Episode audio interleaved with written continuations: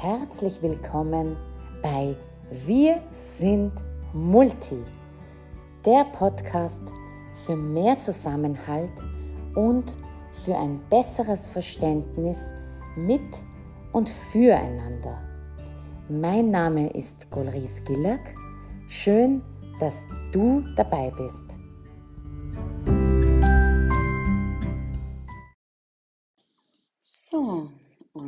Es ist wieder soweit. Willkommen zu meiner heutigen Podcast-Folge. Ich freue mich sehr, dass du wieder dabei bist.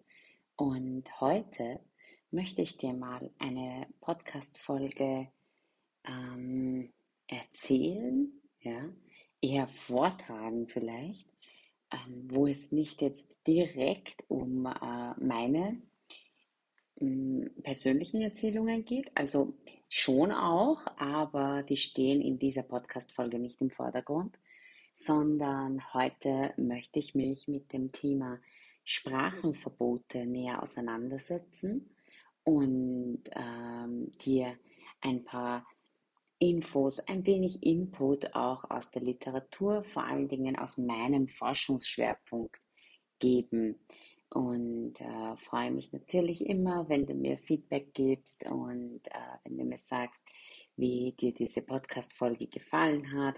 Und sowieso bin ich immer, immer offen und dankbar auch für Themenvorschläge. Gut, dann starten wir mal rein. Und zwar aktuell, ähm, Österreich ist ja wieder ab morgen äh, im Lockdown leider und ähm, uns fehlen die sozialen Kontakte. Äh, jedoch machen viele Menschen von ihrem Grundrecht einer Demokratie Gebrauch und, äh, und demonstrieren ja, gegen ganz unterschiedliche oder aus unterschiedlichen Gründen kann man sagen. Und äh, diese Menschen pochen oftmals nun auf ihre Grundrechte, ihre Grundrechte im Staat. Und wenn ich dieses Wort höre, Grundrechte, dann erinnert mich das immer an Schülerinnen und Schüler, denen man die Grundrechte nimmt, wenn man ihnen sagt, dass sie nicht in der Sprache, für die sie sich in dem Moment entscheiden, sprechen dürfen, dass sie in der Sprache zu sprechen haben, wie man es ihnen vorgibt. Und das ist ein riesengroßes Problem. Und viele empfinden das eigentlich als gar nicht einmal so arg, so etwas zu machen. Vor allen Dingen hm, auch nicht als etwas, wo man sagen würde, okay, ähm, das könnte bedenklich sein. Überhaupt nicht.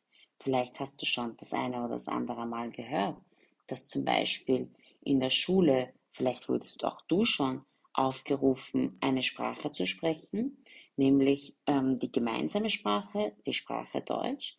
Und äh, du durftest nicht in einer anderen Sprache sprechen. Und das ist ein riesengroßes Problem, weil es einfach versteckter Rassismus ist.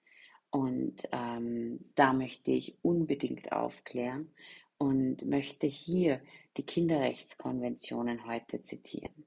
Und zwar Artikel 29 sagt aus, die Bildung des Kindes muss darauf gerichtet sein.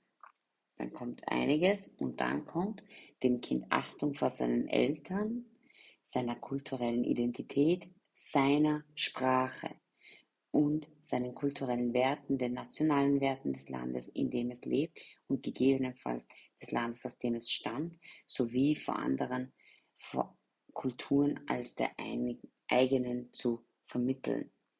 Und das kommt bei uns eigentlich extrem zu kurz, ja, nämlich dem Kind die Achtung vor seiner Sprache und den, äh, ähm, den Werten des Landes, woher es stammt. Also ich könnte mich jetzt nicht erinnern, dass man in der Schule darauf Rücksicht genommen hat, auf die Werte, die ich äh, durch meine Eltern mitbekommen habe, also durch so meine persische Seite. wurde eigentlich nicht darauf aufmerksam gemacht. Vielmehr ähm, kann ich mich sehr, sehr gut erinnern, dass, ähm, dass ich oft und meine Familie, dass wir so oft Opfer wurden von Attacken, äh, wo man auf der Straße ähm, uns beleidigte, uns beschimpfte, weil wir einfach in einer anderen Sprache gesprochen haben, uns aufforderte, Deutsch, also nicht äh, Standardsprache, sondern wirklich tatsächlich Deutsch, ähm, österreichischer Dialekt an dieser Stelle äh, zu sprechen. Und ähm, wir als Kinder, auch später als Jugendliche, hatte ich eine ungeheure Scham und ähm, auch Furcht, Angst, ähm, äh, Persisch in der Öffentlichkeit zu sprechen, wirklich in der Angst auch, dass andere Leute uns attackieren in dem Sinne. Und ähm, das sind einfach äh, keine schönen Erinnerungen. Und er auch im Erwachsenenalter spreche ich mit meiner Mutter zum Beispiel sehr, sehr, sehr ungern Persisch ähm, in der Öffentlichkeit, weil ich schon oftmals, um nicht zu sagen fast immer, festgestellt habe, dass äh, wenn wir miteinander sprechen, und wir sprechen wirklich leise, weil das macht ja viele Wunden, wenn über die letzten 30 Jahre man ständig attackiert wurde oder angegangen wurde oder ähm, äh, sich rechtfertigen musste, warum man eben in dieser Sprache spricht, haben wir uns angelernt, sehr viel leiser zu sprechen. Meine Mutter hat aber ähm, aktuell derart gesundheitliche Probleme und ist so stark eingeschränkt, dass ich eben lauter sprechen muss mit ihr und sie versteht es einfach auf Persisch viel schneller, als wenn ich es auf Deutsch sage. Ähm, da habe ich einfach das Gefühl, dass, dass ihr Gehör das auch viel, viel schneller einfach ähm, verarbeitet. Ihr Gehirn verarbeitet das einfach schneller. Deswegen spreche ich auch Persisch. Und ich möchte dir von einem ähm, sehr aktuellen Beispiel erzählen. Ich habe, ähm, wenn ich zum Beispiel äh, den Wocheneinkauf mache im Supermarkt, ähm, habe ich meine Mutter über die AirPods ähm, immer im Ohr und äh, sie kann selbst nicht mehr einkaufen und ich habe sie im Ohr und ich, und ich spreche nebenbei mit ihr und ich sage, möchtest du das oder möchtest du das und das alles auf Persisch und manchmal muss ich einfach lauter reden. Also sie hat einfach so solche ähm, Einschränkungen, dass es einfach ähm, in äh, normaler ähm, Gesprächslautstärke äh, einfach nicht hört. Und äh, ich, ich habe mit ihr dann gesprochen und habe bemerkt, wie eine äh, Kundin und äh, die äh, Verkäuferin an der Kasse über mich bereits äh, sich beschweren und sagen, diese Ausländer haben auch nicht gelernt, dass sie mal leise reden. Ja? Und dass sie gerade halt nicht zu mir gekommen sind und, und mich angegangen sind, das hätte mich persönlich nicht gewundert, weil es mir schon so oft passiert ist. Deswegen vermeide ich es, ähm, mit meiner Mutter Persisch zu sprechen, wenn ich in der Öffentlichkeit bin, aber es gibt einfach Situationen, wo es sich nicht vermeiden lässt. Und man sieht, ähm, auch an meinem Beispiel, äh, wo ich jetzt ein bisschen einleiten möchte, dass hier einfach ein ganz ein starker Rassismus äh, vorliegt und hier auch die, die Sprachenrechte unfassbar verletzt werden in Österreich. Und Sprachenrechte sind Menschenrechte und darauf möchte ich heute auch ähm, deutlich machen. Ich möchte das ins Bewusstsein rufen. Ähm, immer wenn man eben sagt wir und sie, dann schafft man automatisch das Phänomen von Othering. Äh, wenn man eben sagt deine Sprache, deine Kultur, dann zeigt man einfach Unterscheidungspraktiken, ja. Und auch wenn oftmals eine wohlwollende Absicht dahinter steckt, ist es oftmals so, dieser, dieser Blick, ja, äh, dieser pejorative Blick, wie ihn Edward Said auch in seinem Buch Orientalismus beschrieben hat, den der Westler auf alles ähm, exotische unter Anführungszeichen hat, wo er einfach ähm, sich da als Herrscher fühlt und, äh, und das in Eroberung sieht und das einfach als das Wilde mehr oder weniger bezeichnet, als das Unzivilisierte. Und ähm, dieses Othering, dieses äh, Phänomen von Othering, das ist einfach ein ganz, ganz großes Problem, äh, weil es einfach diese Andersheit zwischen uns und den anderen immer deutlich macht. Ja. Es ist immer das uns und die anderen. Und die Sprachverbote, dieses sprich nicht in deiner Sprache, sprich Deutsch, ja, sprich Deutsch, damit du Deutsch lernst, ist ein riesengroßes Problem und es ist ein aktuelles, ein, ein brisantes Thema. Und darauf möchte ich unbedingt aufmerksam machen, weil so viele Kinder davon betroffen sind von klein auf, sobald sie eingeschult werden, auch wahrscheinlich im Kindergarten davon betroffen sind. Und ich frage mich, wer geht für diese Kinder und aus diesem Grund auf die Straße und demonstriert gegen, für ihre Grundrechte, die Sprache eben zu verwenden, die sie verwenden möchten. Und dahingehend ähm, ist es mir einfach ein Anliegen, dass ich dich hier einfach briefe, damit du, damit du einfach merkst, dass diese Praktiken, die wir selbst vielleicht aus der Schule kennen, dass das einfach nicht passend ist. Und wenn du das vielleicht selbst nicht kennst, ja, weil du selbst vielleicht eben mm, mm, unter Anführungszeichen nur Deutsch sprichst und sagen Deutsch deine Erstsprache ist, ähm, vielleicht kennst du das ja, dass du in der Schule im Dialekt gesprochen hast und ähm, man zu dir gesagt hat, du sollst nicht zu schür sprechen, du sollst schön sprechen, und ähm, auch das ist ganz, ganz wichtig äh, zu wissen, ja, dass hier die innere Mehrsprachigkeit eines Menschen abgelehnt wird. Das bedeutet die Mehrsprachigkeit im Sinne, dass auch ähm, Dialekte, dialektale Färbungen, ähm, äh, Soziolekte ähm, zählen hier zur Mehrsprachigkeit. Und das möchte ich äh, dir auch einfach bewusst machen. Und ich möchte ähm, die ähm, Schriftstellerin, die deutsche Schriftstellerin, deutsch-türkische Schriftstellerin Kübra Gümüşay zitieren aus ihrem Buch Sprache und Sein 2020.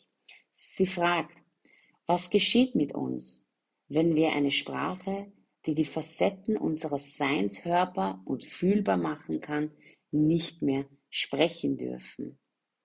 Also was passiert mit uns, wenn wir einfach eine Sprache, die zu uns gehört, nicht mehr sprechen dürfen.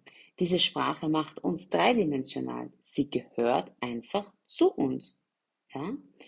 Und das ist etwas, äh, wo wir einfach da nochmal drauf schauen müssen. Und vielleicht kennst du auch das Buch von Melissa Erkurt, Generation Haram. Und ähm, auch daraus möchte ich zitieren. Mein jugendliches Ich verstand, mein Bosnisch musste ich verstecken. Es ist nichts, worauf ich stolz sein kann eher etwas, wofür ich mich schämen sollte. Ja, und genau so ging es mir eigentlich mit dem Persischen. Und ich muss sagen, dass ich persönlich darunter sehr gelitten habe und ähm, dass ich vor allen Dingen außerhalb meines Zuhauses niemanden hatte, mit dem ich Persisch sprechen konnte und wo es einfach auch okay war, außerhalb von zu Hause Persisch zu sprechen. Ähm, und wo einfach auch nie wirklich Interesse gezeigt wurde. Ich habe einfach das Gefühl gehabt, dass ich die Sprache nicht brauche, dass ich mich dafür schäme. Und wie es der Zufall will, ja, habe ich mich entschieden, dass ich ähm, meine Diplomarbeit damals an der Romanistik ähm, über Sprachenvergleiche Französisch und Persisch schreibe dann äh, später dann auch meine Dissertation über den französischen Einfluss im Iran schreibe. Und ja, zufällig, ich weiß gar nicht, wie das passiert ist, bin ich als Lektorin im Sprachenzentrum der Universität Wien für Persisch äh, angeheuert worden und ich habe ein paar ähm, Semester da auch unterrichtet und hatte da Lehre und das war total spannend, das hat mir total viel Spaß gemacht. Und das konnte ich eben nur, weil mich Persisch einfach interessiert hat, weil ich einfach jedes Jahr in den Iran geflogen bin und gesehen habe, dass meine Cousins und Cousinen alle Persisch schreiben konnten. Nur ich konnte nicht Persisch schreiben und ich wollte natürlich nicht weiter hinten bleiben und habe mir das mehr oder weniger selbst angelernt. Meine Oma hat mich unterstützt, meine Mutter hat mich ein bisschen unterstützt. Und ähm, ja, und so ist es einfach dazu gekommen, dass ich einfach auch Persisch schreiben gelernt habe. Vielleicht nicht perfekt, aber äh, für einen A1-Kurs Persisch an der Uni Wien äh, hat das schon total gut gepasst, auch A2. Äh, also soweit beim Schreiben bin ich äh, auf jeden Fall. Und das hat, das war wirklich wunderbar. Und ich habe das erste Mal gesehen, dass dass Persisch was wert ist und dass ich mich nicht für Persisch, dass ich Persisch spreche, schämen muss. Ja, und das hat mir eigentlich total viel Kraft gegeben. Und ich muss sagen, dass mir das niemand gesagt hat und dass mir niemand diese Sicherheit gegeben hat und dass mir das schon sehr viel geholfen hätte, wenn mir mal eine Lehrerin oder ein Lehrer gesagt hätte, wow, du sprichst Persisch, du musst unbedingt dein Persisch fördern, weil es bringt dir später was. Es ist wichtig, es ist wichtig, je mehr Sprachen du kannst, desto besser ist es. Ich meine, ich bin selbst Romanistin und ich muss zugeben, dass ähm, wenn wir Französisch lernen, das ist alles nice to have heutzutage am Arbeitsmarkt. Aber ganz ehrlich, heute am Arbeitsmarkt ähm, brauchst du Bosnisch, Serbisch, Kroatisch, Türkisch, Arabisch und all die anderen Sprachen weil ähm, wir haben eine multilinguale Gesellschaft. Wir brauchen Ärzte, Krankenschwester, Pfleger, wir brauchen Lehrer, wir brauchen Polizisten und, und, und, und. Und die müssen alle diese Sprachen sprechen. Und heutzutage ist das echt schon ein Need to have. Und da frage ich mich, wofür bereiten wir Lehrer eigentlich unsere Schüler vor? Wir sagen, ihr müsst alle Englisch super können und ihr müsst alle Französisch oder Italienisch oder so können, Spanisch können. Ja, cool, wenn du mal nach Mallorca auf Urlaub fährst. Aber ganz ehrlich, äh, wir sollten auch die Notwendigkeit in den Raum stellen, dass man auch Türkisch sprechen muss heutzutage, dass man auch Bosnisch, Kroatisch, Serbisch äh, sprechen muss. Und, und wenn wir schon Potenziale schlummern haben in der Klasse, das sind potenzielle Sprecher, die man wirklich ähm, äh, ihnen Selbstvertrauen geben kann, dass sie eben sprechen und, äh, und das eben nicht nutzt. Also ich fordere ja nicht einmal, dass wir zum Beispiel jemand, der jetzt nicht BKS und so äh, als Native mitbringt, dass wir sagen, okay, du musst jetzt in der Schule BKS lernen. Nein, das fordere ich nicht einmal. Das wäre ja wirklich utopisch heutzutage, ja. Aber wieso nutzen wir nicht die Ressourcen derjenigen, die das mitbringen, beziehungsweise tendieren wir dazu, das ihnen sogar zu verbieten, dass sie das sprechen. Und das ist etwas, das macht mich so nachdenklich. Und es stellt sich wieder einmal die Frage, ob es eine parteipolitische Entscheidung ist oder beziehungsweise ob parteipolitische Einflussfaktoren hier mitspielen. Denn äh, wenn ich mich eben an die FPÖ-Plakate erinnere, die in den letzten Jahren herausgegeben wurden, vielleicht kannst du dich so erinnern, Deutsch als Pausensprache und so weiter und so fort. Und da wird immer suggeriert, dass wenn, wenn, wenn Kinder in anderen Sprachen sprechen, dass es dann immer so ist, dass sie dann über andere sprechen oder dass sie deswegen auch nicht Deutsch können und nicht Deutsch lernen wollen. Aber wie reagiert man denn auf, auf du musst? Du musst, du musst, du musst. Wir sehen es wunderbar jetzt mit Österreich, wie die die Impfpflicht jetzt einführen möchte. Die Leute stürmen auf die Straße, weil ein Du musst hört sich keiner gerne an. Ja? Und wenn wir den Kindern alles sagen, du musst, du musst Deutsch sprechen, mit welchen Emotionen ist dieses Deutschsprechen dann verbunden? Nämlich immer, Deutsch wird immer abgespeichert als die Sprache des Zwangs, die Sprache der fast schon Okkupation. Ja? Und was ist mit, mit den anderen Sprachen? Warum sind sie es nicht wert, dass sie gesprochen werden? Warum werden sie als Bedrohung wahrgesehen? Ich möchte dir einfach nur diese Gedanken einfach mitgeben für dich, dass dir das einfach einmal bewusst wird. Warum? Warum ist dir das wichtig? Ist es vielleicht der Kontrollverlust, den du befürchtest? Du verstehst es nicht, worüber sie reden. Vielleicht hat man Angst, dass sie dann anfangen, über einen zu reden. Aber vielleicht kann man auch Vertrauen haben, dass sie das eben nicht tun, dass sie vielleicht gerade über die neueste, über die neueste Single von irgendjemandem äh, reden und dass zum Beispiel Britney Spears nicht mehr in der Vollmacht ihres Vaters ist. Keine Ahnung, ja. Aber wir brauchen einfach das Vertrauen, ja, dass äh, unsere Schüler nicht hinter uns reden. Und ganz ehrlich, wenn jemand hinter jemanden reden will, dann redet er hinter jemanden. Es ist egal, in welcher Sprache das er eigentlich tut, ja. Und das muss uns einfach äh, so, so, so bewusst sein. Und wir brauchen eine Lehramtsausbildung, die es angehenden Lehrerinnen und Lehrern wirklich verklickern kann, dass es nicht darum geht, äh, wenn man in anderen Sprachen spricht, spricht, dass es nicht für ein Kontrollverlust ist, sondern eine Wertschätzung der Vielfalt ist. Also bitte, das Ding muss nochmal von der anderen Seite gesehen werden.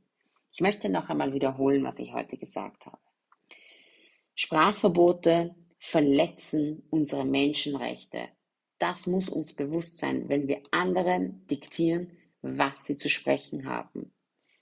Einsprachigkeitsideologien, ja, wenn wir sagen, es gibt nur eine Sprache, missachten Sprachenrechte, ja. Es gibt wunderbare Seiten, äh, wo wir zu Sprachenrechten lesen können.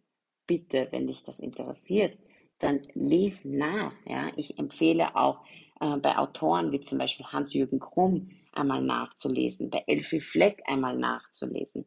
Das sind wirklich, die haben tolle Dinge geschrieben, ja und ähm, haben das wunderbar festgehalten. Lies dich da doch einmal ein. Dann ähm, Sprachenrechte signalisieren immer die Angst vor Unbekannten. Ähm, Sprachverbote, habe ich jetzt Sprachenrechte gesagt? Ich, ich weiß gar nicht mehr.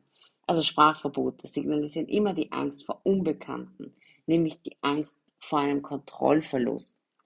Und wir müssen dahin gehen, dass wenn wir nicht schaffen, allein schon in der Lehramtsausbildung, äh, unsere Studierenden zu sensibilisieren und, ähm, und Sprach auf Sprachverbote aufmerksam zu machen. Wie können wir es überhaupt jemals schaffen, dass wir eine tolerante Gesellschaft ähm, gewinnen können, die die Vielsprachigkeit, die viele Sprachen, die, die die Nutzung vieler Sprachen gleichzeitig akzeptiert, toleriert, in erster äh, Ebene und in viel weiterer Ebene auch wertschätzt. Ja, wenn man das einfach toll findet, wenn man gerade in einem Café ist und man findet es nicht nur toll, dass prestigeträchtige Sprachen wie Englisch oder Französisch neben einem gerade gesprochen werden und sich denkt, oh, was verstehe ich denn jetzt von meinem Französischunterricht, den ich vor 20 Jahren in der Schule hatte, sondern wenn er auch mal Türkisch neben einem, neben einem gesprochen wird oder Arabisch oder ich weiß nicht, äh, egal welche andere Sprache, und man sich denkt, okay, das klingt interessant, was könnte das heißen? Ja? Und bestenfalls hast du ja vielleicht Freundinnen, Freunde, die du dann ja fragen kannst. Du, ich habe noch neulich so ein Chunk gehört, also es ist vielleicht ein, eine Zusammensetzung aus mehreren Wörtern. Vielleicht kannst du mir das erklären, was das bedeutet. Und wenn wir auch einmal unsere Schülerinnen und Schüler als, ähm, als Expertinnen darstellen. Ja? Oftmals haben sie einfach das Gefühl, als wären sie diejenigen, die einfach nie was drauf haben, nie was checken, immer defizitär sind. Sie schieben ja auch ihre Defizite oftmals ähm, auf ihre Mehrsprachigkeit, anstatt dass sie sie wertschätzen. Ja? Und wenn wir ihnen einmal aber einen Expertenstatus zukommen lassen und sie mal fragen, mein Gott, wenn wir doch einmal es schaffen würden, nur ein paar Wörter in anderen Sprachen zu können, die auch in der Klasse gesprochen werden. Meine letzten Forschungen, die im qualitativen Bereich sind, wo ich Interviews habe zum Thema ähm, äh, andere Sprachen im Fachunterricht, zeigen ganz stark, wenn Lehrerinnen erzählen, dass sie ein paar Wörter, Phrasen in den Sprachen können, die auch in der Klasse sind, neben Deutsch, also nicht Englisch, aber zum Beispiel Slowakisch und so weiter und so fort, sind die Kinder so stolz, wenn die Lehrerin sie mal in diesen Sprachen anspricht. Sie sind so stolz, sie gehen so mit. Es ist so schön für sie auch etwas mal beizubringen. Und es wird einfach gesehen, diese Wertschätzung wird von Kindern gesehen. Und das ist unsere Brücke. Dahingehend müssen wir gehen. Ja, und das ist mein Podcast, was ich immer mit diesem Podcast machen möchte. Mit diesem Podcast möchte ich dazu beitragen, dass wir Brücken schaffen, dass wir in einer Gesellschaft leben, die die sich solidarisch zeigt den anderen gegenüber, ähm, wo wir nicht nur nehmen in dieser Gesellschaft, sondern wo wir auch geben. Und es ist nämlich so wichtig, gerade bei den Sprachen, die Kinder sprechen, dass wir auch darauf bedacht sind, hier auch solidarisch fortzuschreiten. Denn es ist für uns wichtig zu wissen, dass wenn wir Sprachen verbieten, dass das dazu führt, dass sich die Betroffenen oftmals unfassbar für ihre anderen Sprachen als Deutsch schämen. Schlussendlich führen wir dazu, die, unsere Praktiken führen dazu, dass Betroffene ein vermindertes Selbstwertgefühl haben. Ja? Und es ist uns ja gar nicht bewusst, aber es passiert einfach. Und wir, wir sind hier die, die Täter, sage ich ganz ehrlich und offen und direkt. Wir sind die Täter. Und das ist einfach so, so wichtig, dass dir das bewusst wird, was du damit anrichtest, wenn du Leuten verbietest, in einer Sprache zu sprechen. Es steht niemandem zu, in einer Sprache zu sprechen. Und ähm, ich glaube, diesen Spruch habe ich von Hans-Jürgen Krumm kopiert, äh, den er beim, äh, bei seiner letzten Konferenz, wo ich auch dabei war, ich glaube, das war im September an der Pädagogischen Hochschule Kärnten, da hat er den schönen Satz gesagt, mehrsprachige Menschen haben Mehrsprachigkeit als ihre Sprache. Ja, das ist so wahr. Ja, das ist ihre Sprache. Mehrsprachigkeit. Und die sprechen sie jeden Tag, jede Minute, jede Sekunde. Und das muss uns einfach bewusst sein. Das müssen wir wertschätzen. Wir müssen das andere in der Gesellschaft wertschätzen. Etwas, was uns als anders vorkommt, damit wir diese Andersheit einschließen und uns das als Normalität vorkommt. Von daher, ja, das war es eigentlich für die heutige Podcast-Folge. Ich hoffe, ähm, dass du dir ähm, da diesen Gemeinschaftsgedanken heute auch nochmal mitgenommen hast. Gerade in diesen Zeiten ist es mir einfach so, so wichtig, dass ich deutlich mache, wie wichtig es ist, auf unsere Gemeinschaft zu achten und auf die Schwächsten zu schauen. Und die Schwächsten sind oft unsere Kinder, sind eigentlich immer unsere Kinder, unsere Alten und unsere Kinder, unsere Ältesten und unsere Jüngsten sind, äh, sind die Schwächsten. Und auf die müssen wir schauen, denn wir sind immer nur so stark wie unser schwächstes Glied. Und äh, wenn dir diese Podcast-Folge gefallen hat, dann freue ich mich, wenn du sie bewertest auf iTunes und wenn du mir ein paar Zeilen schreibst, wenn du mir eine 5-Sterne-Bewertung gibst. Ähm, das wäre für mich echt wunderbar. Und vor allen Dingen, wenn du sie weiterempfiehlst, sodass sie einfach noch viel, viel mehr Menschen hören können. Ja, dann wünsche ich dir einen wunderbaren Sonntag noch. Ich glaube, diese Podcast-Folge wird ziemlich äh, spät online gehen.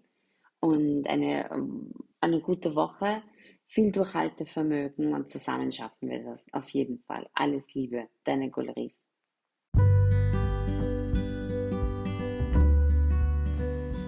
Vielen Dank, dass du meinen Podcast gehört hast. Wenn ich dich neugierig gemacht habe, dann abonniere doch meinen Podcast und empfehle ihn weiter. Lass uns gemeinsam die Welt ein Stückchen besser machen. Bis zum nächsten Mal. Alles Liebe, deine Gulris.